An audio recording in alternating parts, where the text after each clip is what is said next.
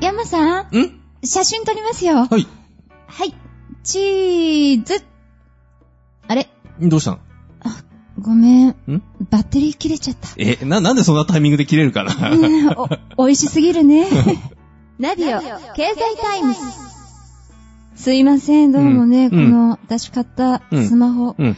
ちょっぴり型が古いんです。うん。そのせいかわからないんですが、ううんん。スマホのバッテリーね、すごい切れちゃって、うん。たまにこう、いいところで、うん。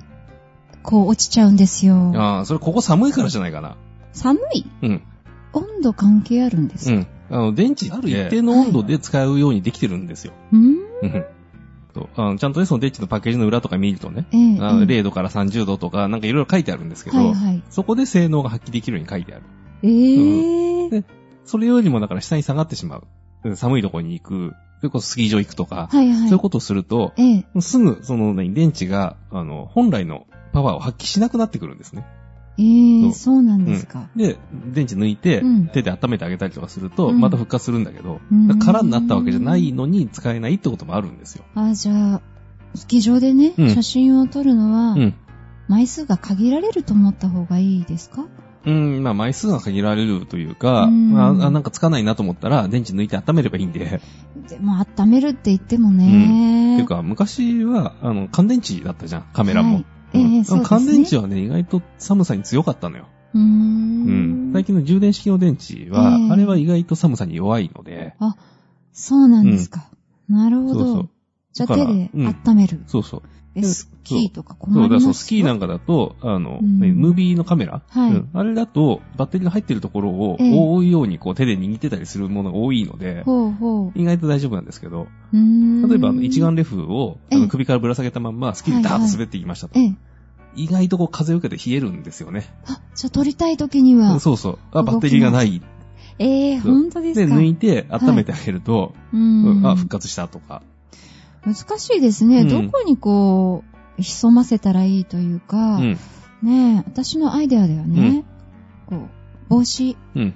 頭の後ろのね、うんうん後頭部あたりに、こう、ペタッ となんでそんくっなつとけこてろに、温められたら、落とすこともないじゃないですか。うんまあね。頭打つようなことってそんなにないと思っていや、ね。初心者は結構引っかかるかもしれない。あ、ダメか。うんまあうまい。だいたいカメラ持っうんうて、んスキー滑ろうって人は、上手な人が多いでしょうん、っていうか、まずカメラ持って滑ろうっていうやつがあんまりいないと思うんだ けどね。そりゃそうですけどね。そう。じゃあ一眼レフ持ってカメうんあの、スキー場行って滑ってたら結構びっくりされたもん。あ、そうか。まあ、山さんはプロなのでね、まあやっぱりやるわけですよね。あの、転んだらね、ね、ねあの、うん何マウントを根元からもげるよとかいう話をして、う。うんん、大丈夫転ばねえからとか言って行くんですけど。なるほど。ちょっとぜひ今度、うん雪が溶けちゃう前に、うんスキー場ね、行ってみましょうよ。うん。あスキー場行く前に、そういえばこの間あの、なんうんかカメラのうん。展示会、う行っんて。きたらしいじゃなあいですか。の、横浜の、パシフィコ横浜ではね、い CP プラスってイベントがあって、ほう、うんあの、カメラを作ってるメーカーさん、あと、うんそのカメラの周辺装置の、何、えっ、と、グッズ、用品を作ってるメーカーさんが一堂に会して、ええ。で、展示会があったんですよ。ほう。で、まあ、大御所で、そのキャノン、ニコンから始まり、ええ、ええ。あの、その三脚のメーカーだと、うん。えっ、と、そのスリップとか白馬とかね、いろいろありますけど、うんそういうところがいろいろ出てきて、うーん。あ、じゃあその時にも、やっぱりバッテリーの話とか、うん。結構話題になりましたうん、バッテリー単体ではあんまり話題にはしないかな。あ、そう。うんもう。最近はかなりバッテリーこう持つようになってはいるんでしょうかね。まあ、バッテリーが持つようになったというよりは、うんあの、本体の消費電力が下がってる。要はエコモード。うんまあ、そうですよね。おー。うん少しの電気で、はいうんちゃんと動くようになってきてる。ああ、うんそうなんですね。まあ、もちろんね、、そのバッテリーの容量も大きくなってるし、ええええうん。あの、勝手に放電していく、目減りする量が少なくなってるとか、性能は上がってますけど、うんうんうん。それはね、どっちかっていうと、電池関係の展示会っていうのがまた別にあって、ええそういうとこでやってるんで、また別なんですか。今度ね、電池関係の展示会やったら誘ってください。うん、まあ、月末ええ29からだったかな、はいはい。うん。29から3月の2だったかな、うんほうに、えーと、ビッグサイトの方で、そんな展示会もあるので、あ、そうなんですか。うんじゃあバッテリーに興味のある私としては、うんちょっそとっね、ちを見てきたやらっ、てみたいですそね。っちはね、まあ、バッテリーに限らず太陽電池とかね、うん。あの、エコ系の、うん、その発電装置とかね、おーそういうのをいろいろやってくれるところなので。あ、じゃあ結構最先端のものが見られますか、です。ね。おー、んいいですうねん。だ。からそういうとこ行くと、こう、母さんも面白いのあるんじゃないですかね。うん。そうですね。うんやっぱり、ええまあこれからというと、やっぱり太陽光パネルとかは僕は興味ありますけどね。うんやっぱりですね。はい。い。まあ、本当にその東北地方とかですよね、今はい震災の影響を受けてということで、うんまあ今、ようやくその東北地方が予算が降りて動い動いててですね、うんもう仙台とか、もう本当にバブル景気っていう形で今動いてきてますから、うそんはい。の時に、やっぱりこれからのその、まあエコだったりとか、うんそういうエネルギー充電だったりとか、まあどうやっていくのかっていう最先端技術っていうのはやっぱり見てみたいですよね。うんうんはいそう結構ね、だからその、あまり知られてない技術もいろいろ出てて、ええ。例えば、あの、風力発電。うん大体あの、三枚バネの、はい、うんくるくる。そう扇風機みたいなやつを、ベンツの そうそうマークみたいなまあねそう、はい思い浮かべると思うんですけど、ええ。あの、二枚バネで、はいパタパタ羽ばたくやつがあるんですあ、よ。かわいい。そうでこれ結構ね、その回った時の風景理論とかがないので、うーうんん、これから出てくるかなとかね、っていうのもありますし。うねえん。よくあの、三枚羽の方だと、うん。ご近所の方でしょうかうね。ん。ちょっと耳に敏感な方は、うんちょっと振動が苦しいっていそううです声ねも聞。きますね。うんそう、一定のノイズがずっとあるので、はいなるほどね。川田先生はお家に太陽光パネルをいずれつけたいという。そうですね。ええやっぱりそれは、まあ、この世の中のうん環境にこう対応できることであれば、はいやっていきたいですよね。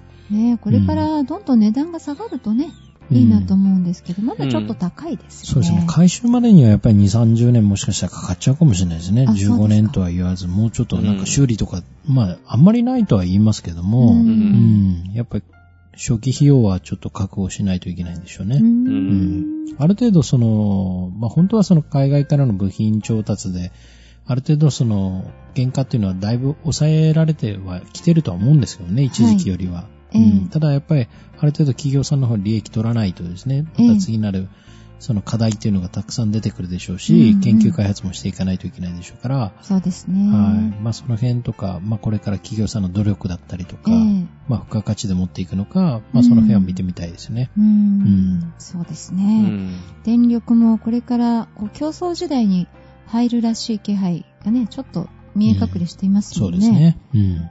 今まではこう独占的だったっていうことがね、うんまあ東京電力さんからはいね。うんあの有料の方でもちょっとお話が出ましたけれど、うんこれからだんだんこう自由になってくると私たちが選べる時代になってくる。そうですそうですねね。民間がいろいろ入ってくると、まあ競争というかですね、はい。なってくるでしょうから、うん、まあ細分化されてくるというか、ええうん、いろいろ出てくるでしょうね、その辺はですうーね。ん、うんそうか、そのあたりが、これからそういった展示場とかでうんうん。見られると。そうですね。それこそ、現時点でもね、あええの、グリーンエネルギーって言って、その証明書を買って、うん。これは、ある特殊な、まあ、パターンで、はいあのね発電されたものです。でその火力とか水力とかではなくて、うんうんその風力でやってますとか、太陽光でやってますとか、いそういうのが、証明書があるんですよね。うんで、まあ、遠くで作ったものなんで、直接は持ってこれないんだけれども、はいその、うん差額分を私が払いましたっていう証明があって、そうほあのう。ラジオ局とかでもよく使ってますよね。あ確かに最近そのお名前聞きますね。そうそう。うーん。ちょっともうちょっと広がっていくと、そうですね。いいですよねうん時々いいアイデアだなと思っても、残念ながら広がらないで終わっちゃうようなものってね、うん結構ありますのでね。まあね、だからそのラジオ局なんか特にね、そうんの、地球に優しいっていう運動を繰り広げてるとか多いので。そうですうねん。。確かにあの、ラジオってやっぱり省電力ですかテレビに比まべて。あテレビに比べたらね、うん。どうしてもそのテレビって、あの、データ量が多いので、はい。それだけたくさん電気を使うんですよ。うん、そうです、ね。で、届ける距離も短いしとはい。いうふうになってくるんですけどええ、んまあそれもデジタルでだいぶ改善されましたけどね。なるほどね。うんそうか。うん。まあ、だんだんこう、電気も使い方次第で、うん。かなり安く、効率的に使える次第がこれからやってくるう。っていうんことですかね。まあ安く使えるかっていうとむしろ高くなっていく気はするんですけどうも、ん、とニュースには出てますけどね。そう。ただ高くなっても、まあ、なんていうかその地球環境に優しい形で使えるようになってくると。ああいうところはあるかなっていいですねいうね。うん。そこはこれからの、まあ、私たちの全員の課題でもありますかね。そうですね。うん。まあ結構ね、その電気ってちっちゃいようでいて、はい実は普通のパワーに直すとすごい大きなパワーなので、なるほど。そう。それこそ人力とかに直した日にはとんでもない数字になっていくので、ううんんそそれをね、その電力に換算したときに、ええ。そのニュートンとかジュールとかね、その、うえんー力の単位がありますけどえ、え。すごい莫大な数字になるんですよ。はあ、そうなんだ。だからあの、この前ね、その、表を見たときに、横にペタジュールっていう数字が書いてあって、はいはい28,000、うん、ねえっ、と、キロワットええって。いう話をしたと思うんですけれども、うんはいはいうんそう。そのくらいの数字うんがあるんですけど、ん普通だったらその1ジュールって、そのリンゴ1個落とした時のみたいな、ええそういう世界の数字なので、うー。うんそれを考えていくとね、なる結ほ構どな、ね人力ね。うん。うん。よく、深畑先生はバッテリー切れを起こされるとそうですよね聞。きますけどもね。はい。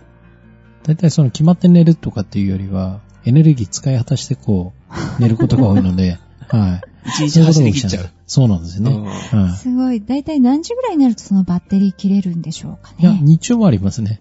日中もこう、ご飯食べた後は、うーとか落ちちゃったりとかですカねクッと。え食べながらとか。食べながら。子供 子供みたいな。そうなんですよ。ねえ、その瞬間見た人はご一報ください。そうなんですよ。またエネルギー入れないとですね、動ねけなくなっちゃうんですね、僕の場合はですね。 昔あったロボコンみたいですうね。んそうですね。うんね、パタッとエネルギーがなくなるとうんはい止まっちゃうというね。あのエネルギーが切れる前に、ちゃんと自分で充電ステーションに戻ってカチャって、あ、そうです。はまらないといけないです。そう。そうか。うん今度それをお願いしましょうか。そう、ちゃんと寝てるんですようんね。ちゃんと布団に入ってとか。ははいい。。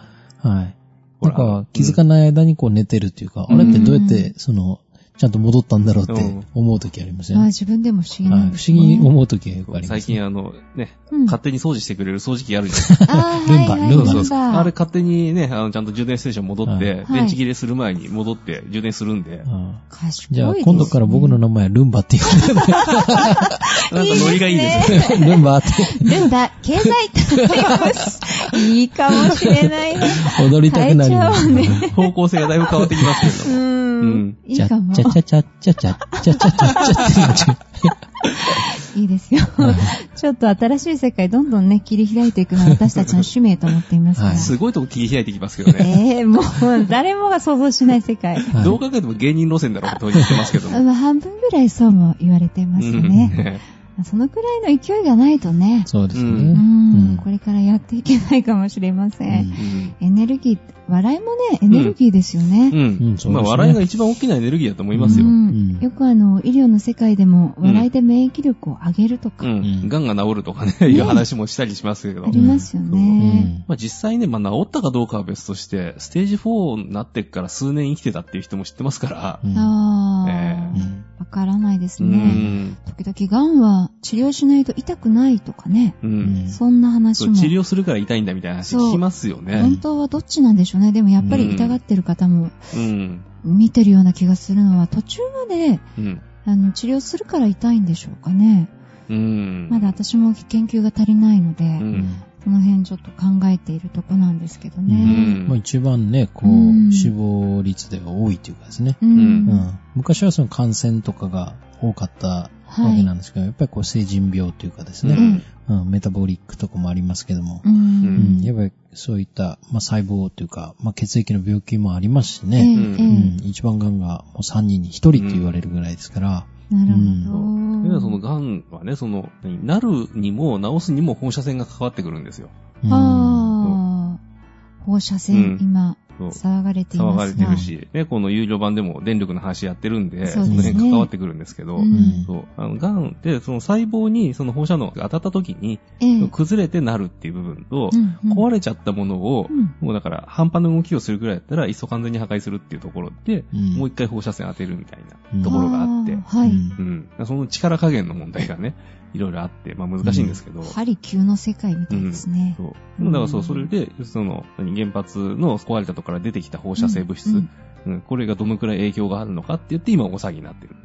で、近寄るとうん何が起きるかわからんっていうか、うんその体に影響があるっていうのはそこの話なんですよね。ああ、なるほど。ん面白いですね。エうんネルギーと医療もね、うん。すごく関係が深そうなので、うんまあ今週はね、エネルギーですけどね。ね、ええ次回はぜひちょっとね、うん。医療そうですうん行ねき。たいなって思うようなことが、こう、いろいろ身の回りでね、私も感じるので、なんか、いゆうこさんも聞きたいこといっぱいあるんじゃないですそか。う、もう聞きたいことだらけ、うん1年間やってもらいたいぐらいですね。うんまあ、とりあえずその聞きたいことは有料版の方でやるということだよね。はいはい、そうですね。うんもちろん、はいそういきたいと思います。はい。はい。ということで今日もお送りしてまいりました。ナビオ経済タイムスいかがでしたでしょうかお送りいたしましたのは藤井優子とカートと山でした。いってらっしゃいってらっしゃい。